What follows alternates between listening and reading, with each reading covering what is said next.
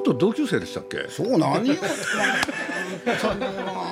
あのね確かそうなんですよね。確かってまあもちろん私も言えんけどねで中学高校が 同じなんですよね。同じ同じ。で同じ時に入って同じ時に出たんですね。そうです。当たり前でしょ。いやだって僕の高校3年のクラスってねあ知ってます？留年が。あ留年が21人もいたんですよ。そうですか。年寄りもいたよね最高がね24がいましたよ。昔はねそれ面倒見てくれたんですよ。何年でもね。あダメだったダメだったんですか？今は全然ダメですよもう今。だからまあとにかくお兄ちゃんたちがねいっぱいクラスの中にいるわけですよ、もう大変でしたよ僕。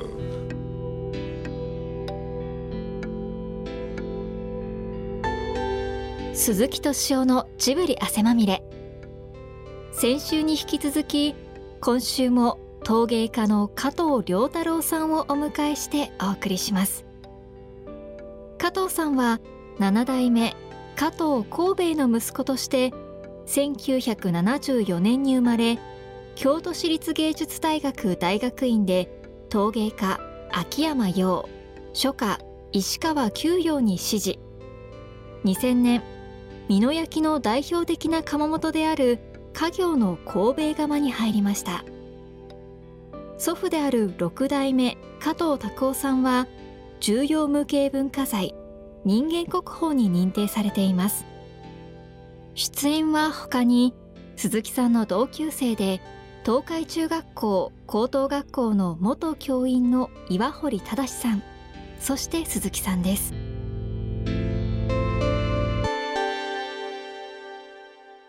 まあ簡単に言うと勉強のできないのと悪いのをね一つの会社で全部集めたんですよ。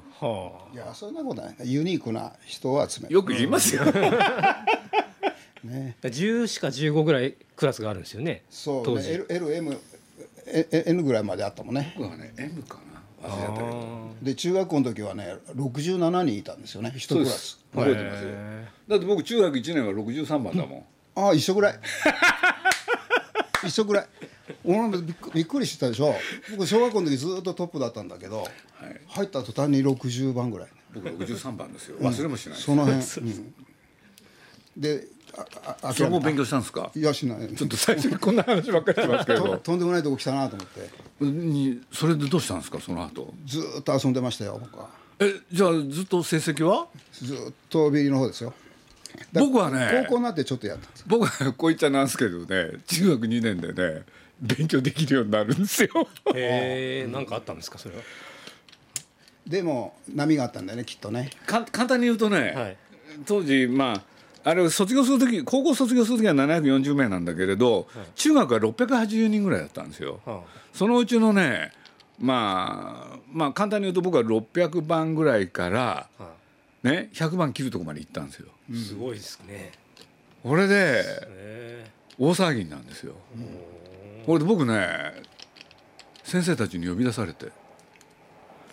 おかしい。えなんか仕掛けがある。俺ねいや先生がねちょっとく今日は放課後残れって言われて。で学校にあのしなんかある部屋に行ったらねそこに先生たちがみんな待ち受けてんですよ。ええな。本当にそうなんですよこれ。中学校？そう。これで中中学2年終わった時ですよ。あそう。これでまあ簡単に言うと63番だったやつがね、なんでこんなにねでね450番抜きかな。すごい。うんうんこれで簡単に言うとね。もともと頭良かった。いやいやあれなんですよ。要するにこんなにね超えたやつは今までうん。過去に例がないと。確かに。ないですでね何やったんだと。大変だったんですよこれ。うんまあそうだ。大体200か300だからね300もなかなかいかない。200人抜いたら450番抜きっていうのはね。それはすごいわ。でも人間って面白いもんでそういう時にね答えたくないんですよね。で僕何にもね黙っててね。俺で家って言われるとますます嫌になってね。でもあの実言うとね答えは簡単なんですよ。はい。要するに中学2年になってクラス替えがあったんですよ僕らの頃。そしたらね僕の周りが座ってた。全員勉強できたんですよ。これでなんていうんですかみんな予習してきてる？で大学の果てはねしここから授業だっていう時にね「鈴木君さここのところ勉強してきた?」って聞かれるんですよ。それしてないでしょ最初のうち。いやちょっとサボってって言ってやってたらサボるわけにいかなくなってきてだからまその周りの環境の中でやってるうちにね勉強できるようになっちゃったんですよ。うでもねそのね僕中学2年が頂点なんですよ。でそこから高校へ行ってどんどん落ちていくっていうね。まあでもそれは一回賢いこと分かったからもういいじゃん。ね。やればできるっていうだけ分かった。やればできるってみんな言うけどね。でもやらないんだ。よ 今度はね加藤さんとの関係をちょっと教えていただけないですか？あ先生が。先生そうですか。これね一回教えたのかな、はい。うん、でもあんまり知らなかったんですけど、うん。やめやめるだから7年ぐらいか前かな。あのフェイスブックをやれって言われて友達に。はい。それでもう定年間際だったから今まで担任したやつを全部検索したんですよ。生が生徒たちを。生徒全員。はい。そしたらクラスで3人か5人ぐらいフェイスブックやってるのがいて、で150人ぐらい集まったんです、そしたらそれ見て「先生やってるそうですね」っつってでどんどんどんどん増えちゃって今800から900ぐらいになって学校ってすごいですね。すごい。そのつながりがねネットワークが、でそこで彼の友達があれはね何だったんかな？あんこ。あんこ鍋を食べに行10ったんです。人ぐらいであんこ食べるから「先生来ませんか?」っつって、で全部同級生ばっかで僕だけ年寄りで行って、そしたらそのその時来てたんだよな。そうですね。でなんか「あ陶芸家なってるのか」っつって。うん。えそれからの知り合い。学え先生だったことがあるんですね？その教えたことはあるどらどこで？どこってい中うのは？学多分中学2年生の時に二年生なんだ。あの物理を教えてもらって。物理の先生なんですか？はいはいそうですそうです。なんちゃって物理だけどね、はい。全然そう見えないですよ。よう言われる。いやいやいやいや。そうそう。でも担任とかはないんですもんね。うん。その時はね、ううん。ん担任したことないんだけど。伝統っていうかやっぱりそのまず土があってその環境があってこういう焼き物の文化が今いまだに続く続いてあるっていう、えーまあその土地のいろんな特色から生まれてきてるので自然なことだと思うんですよね。うん、でまあこれをやっぱりあの未来にもつなげていきたいですしあだから伝統的なものが古典的ではなくて現代的なんですよやっぱり。うん、現代的でうん、伝統的なんですけど現代的なものを作りたいと思ってますね。うん、まあ伝統は更新していかなきゃ続かないですからね。親と同じことやってもね。そうですそうです。しね。そうですよね。余計そんな何代も続いてるとね特に大変だろうね。まあうちはでもそれぞれの代で全然別々のことやってるので、全然。あそうなんですね。全然が全然違うね。そうそうそうそう。なんかちょななんか名古屋っていう感じですね。ああそうですね。そうかもしれない。あの同じことをやりたがらないので親と、ねすごい現代的なね、うん、おじいさんはペルシャやってペルシますしャね外国の。うん。あそう。ペルシャで国宝になったんですよ人間国宝でしょ、うん。はい。あのちょっとそういうあれを見て見てて、なんでこんなにいろんなのっていうのはちょっと思ったんですよ。ね。だから戻ってるんだよねこれ昔に。そうそう。どっちかっていうとねりょうちゃんは。古典にね。うん、私がだから一番あの渋いって言われるんですよね。一番。逆に感じますよね。モダンなのも作ってる。同時にね、まあ昔の六甲用っていうのもみんなもともと土です。土のあったところでそうですね。発達してる。そうですそうです本当は6個よ6つ以上いっぱいあるんですけども、でも大体どこのその古い窯もその土が鉄分が入っていて赤い赤い土なんですよね、で瀬戸とか美濃だけが白白かったっていう。そう白か。ええまあ信楽とか伊賀もね少しはありますけど、うん。やっぱりね土地柄ってのはあるんですよね。いや本当そうですね、土まあさっきの木の話もそうですけどね、やっぱりいろんなこう環境とかは土からできてますしそれこそ街並みとかねおっしゃったようなあと文化っていうものも結局土から出てきてますよね。僕なんかあのそれこそ徳川園のそばって言いましたけれどね、そしたらあそこら辺ってね、まあ、僕の年でってね年は僕も72なんで。で簡単に言うとねもう個人商店なんかなかったんですよね。スーパーですよ。うん巨大ななるほど、ユニーで。うん、ああ。そうするとねあのなんていうのかな。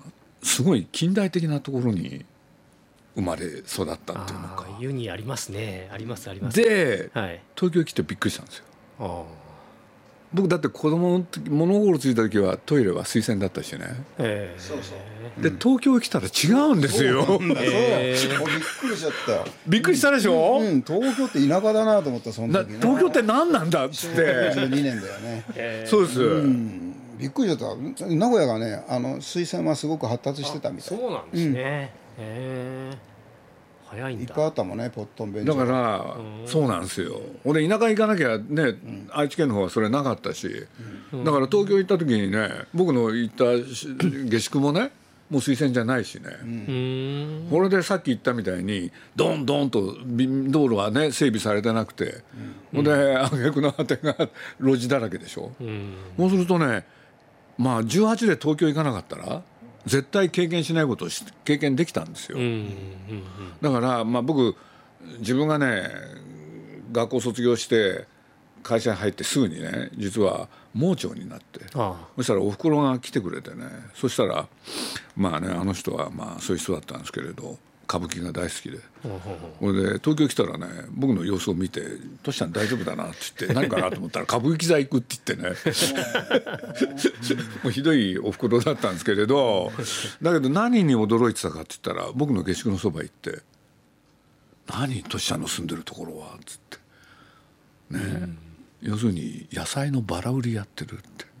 うおでねおふくろもそういうわけで戦後？スーパーでしか物買ってないでしー。ょそうすると戦前だよここは。確かにそういうことあったね。へえびっくね？これでね実はなんか気になったんですよね僕。その自分が？その今回それこそパークに戻っちゃって申し訳ないけれど、はい。要するに子供の時にそういうねなんかすごいなんていうんですか 100m 道路その他でうん。近代的なところで育って、これで東京行ったらね昔の日本はこうだったみたいなとこ見たわけでしょ、俺でなんで東京じゃあ名古屋ああなったのって。うんうん。そしたらすごいですねあれ。調べたら。空襲がああそうですね。爆撃が、そうですね。そうそう。全滅だったね。うんうんあやれりやすかったんでしょうねだから道引くの、うんうんそうそうそう。だから道開くために爆撃なんですねあれ。え？ーそれが分かったんですよ。あそうですか。要するに戦後戦争が終わった後ねはい。要するに日本を統治しなきゃいけないでしょ？そのモデル都市にやっぱりしようとしたんですよ。あそれでなんだ銃弾爆撃でもう真っ平らにしたはずなのにね、そこへまたね爆弾落としてるんですよ。ああそう。2回も。全部で3回落としてるんですえーひどいひどい話なんですよあれ。そうそういう記録がある残ってんですよ。で要するになんて言うんだろう、まあ、とにかくね、過去あったものは全部なくす。あー。これで名古屋にモデル都市を作ってそれをなんていうんですか日本中に広めようっていうそういう作戦だったんですよね。なるほど。アメリカの。そう。へそれはだから僕あの名古屋国際際観光ホテルうんうん。って昔の新中部なんですねあれ、GHQ、あれ昭和30年まであったんですね。僕知らなかったけれど、今のあの名古屋美術館のところがはい。あのアメリカ村っつって。はい、アメリカ村覚えてますね。進駐軍が住んでましたね、だからね。そんなことあったんですか。いやそれは僕も知らなかったですよ。だからジブリパークやらなきゃね、そんなことだって絶対思い至らなかったですもん。確かに中心部は真っ平らだもんね名古屋、でしょ、そうなんでこんなものができたんだろうと、そうするとね頭の中で分かったんですよ、要するに東京へ来たらもうそんなとこどこにもないでしょ？路地だらけで、そうすると僕の少年時代とね、その東京の風景がねどっかでガッチャンコしたんですよこれで戦争前はこれごちゃごちゃだったに違いないなんですよ、うん。そうですよね。そうするとその東海のねあの周り、なんか最後まで残ってたじゃないですか。ね？うんそうするとうちのおふくろが育った時なんかは、いろいろ聞いてみたらむちゃくちゃなんですよね、うん。そうなんですよ。なるほど。なるほそうするとねこれはってことになってきたんですよ。なるだからこれはっていうのはどういうことかって言ったらねまあそこで、まあ、僕もう忘れちゃってますけどすごい数の方が亡くなるとかねいろんなことあったわけでしょ？うん。そうある種の鎮魂をやんなきゃいけない、ああ、なるほど。うん。そうするとね今のジブリパークっつってなんていうのかな華やかな気分でやってるのはちょっと違うんじゃないかなっていう、そうすると一方で鎮魂をどうやってやるかっていうのと同時にいい場所をねってで今じ実際使ってらっしゃる方すごい多いわけで、そしたらその人たちの邪魔をしちゃいけないしね、うん、ってなことをねいろいろ考えたんですよ。うん、なるほど。だからいわゆるテーマパークは作っちゃいけない。うん、でそういうことで言うといい公園を作るうん、うん、かなって気がしたんですよね。なるほど。でそれがどうどこまでね達成できるかどうかわかんないですけれど、僕もまあねお大人になってからなんていうんですかロンドン行ったらハイドパークっていうのがあって、はい。俺でニューヨーク行ったらセントラルパーク、そうするとそこでね市民の人が楽しんでるじゃないですか。そうすると日本ってそういうところがない、だとしたらちょっとずれるけれどあの長久手がそういうところになったらどうなるんだろうなって、そう思ったんですよね。それは素晴らしい。でもね、それってやっぱりね なんていうんですか経験したから分かったんですよ、ここで何かやんなきゃいけないっていう。これで自分の子供時代のことからねでそういうことで言うと自分が生まれ育った名古屋にこれをやる意味はほんの少しあったですね、いや、本当そうですね。という気はしましたね。なるほど。いい話は聞けた面白い。うんそういうことか鎮魂ね。なるほど。だから僕は宮崎にね宮崎とそれをまた話しながら「鎮魂するんだとしたら何するんですかね?」っつって。そしたら彼がねいろいろ考えてくれてて。うん、でそれをね、まあ、将来的にはちゃんとできたらいいかななんてちょっと思ってるんですけどね。なるほど、なるほど。あれだってあの何でしたっけ？文化祭？もう学校からねみんなからお金出るじゃないですか。うんうん。でそのお金を使ってなんか作らなきゃいけない。縦看板と仮想行列、はいはいはい。であれでね僕ね打ち合わせと称して当時スパゲティってのが世の中に出てきて、こんなうまいものはないなってんでみんなで食ってたらね、なくなっちゃうんですよ お金が。半分ぐらい。喫茶店喫茶店で食べたの？食べましたよいっぱい。これでねさて作んなきゃいけないでしょ？縦看板。お金ないわけですよ。ひでえな。でそういう時って悪知恵が働くんですよね。ねほんで僕ねあれ高校2年でしょ？あ俺僕 F 組だったんですよ高校2年あうんうんうんはだからねあれみんな50枚使ってたんですよ。50枚。ベニヤを。うん。縦看板って、うん。で僕 F っていう形にしたんですああ、なるほそう抜けるでしょ？ど。なるほど。そ。したらね3分の2でできたんですよ。これがね1位になるんですおよ。お、すごい。で校長先生校長先生がねね。ショックがね私は神奈川に文化祭が神になってきてねそれを快く思ってなかったと。絵組を見ろと、ね、こんな少ないお金でねこういう知恵を使ってやってるっていうんでみんなで下向いたんですよ。そうか。知恵ですね、それはね。スパゲティっていつから食べた？だから僕高校のね2年ですよそれなかったよね昔。なかったんですよ。だからそれで嬉しくなっちゃってね毎日のように食ったんですよ。きしめんかスパゲッティを。これねあのワンワン物語で初めて見た。ディズニーですか？あのこうスパゲティをこうずーっと食べてってであチュッとなうん、ありますね。だってスパゲッティあれね幼稚園くらいだよあれスパゲッティって言葉がなかったんですよ。そうそうだからこの食い物は何なんだろうと思って。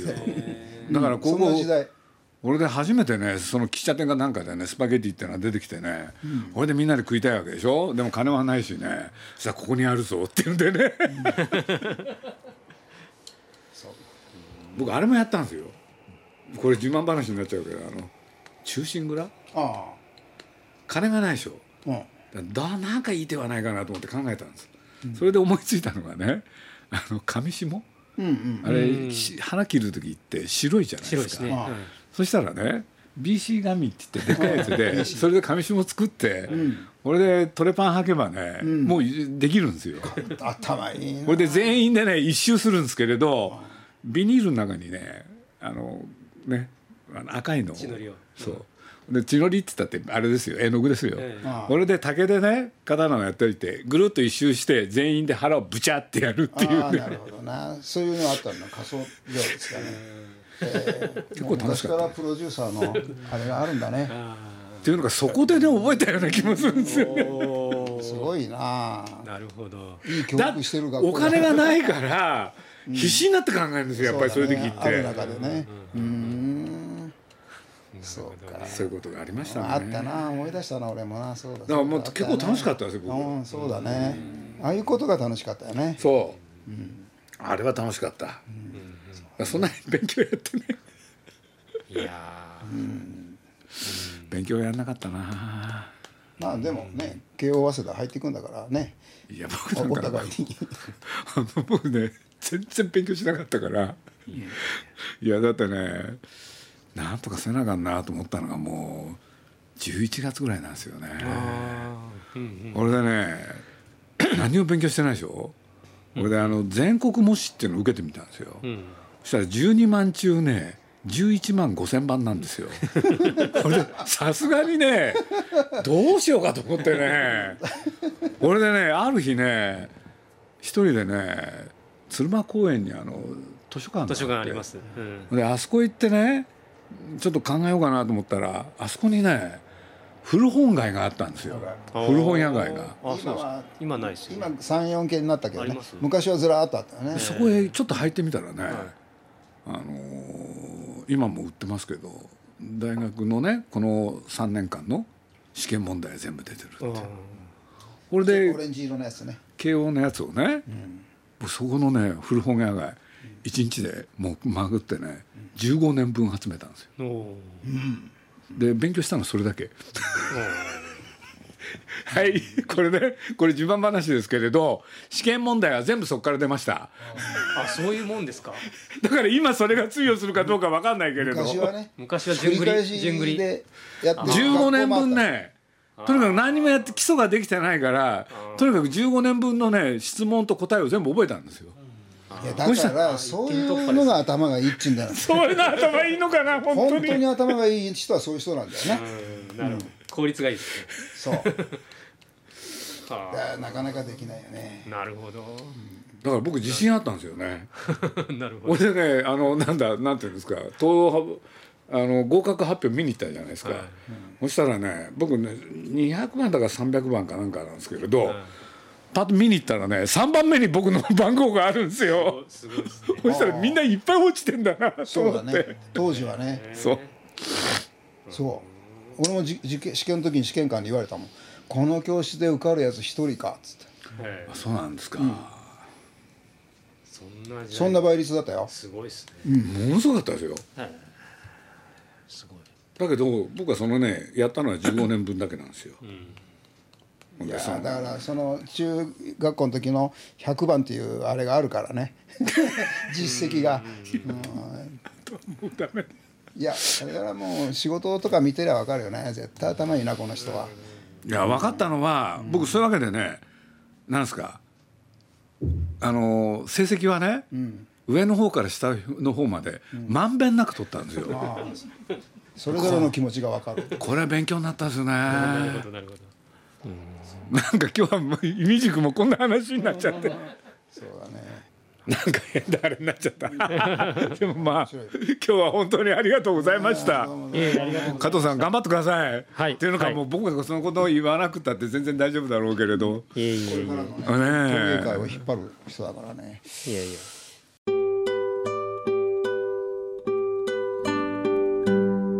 陶芸家の加藤良太郎さんと鈴木さんのお話いかがだったでしょうか？来週はキスマイフット2の横尾渉さんをお招きしてジブリ愛を語っていただきます。お楽しみに。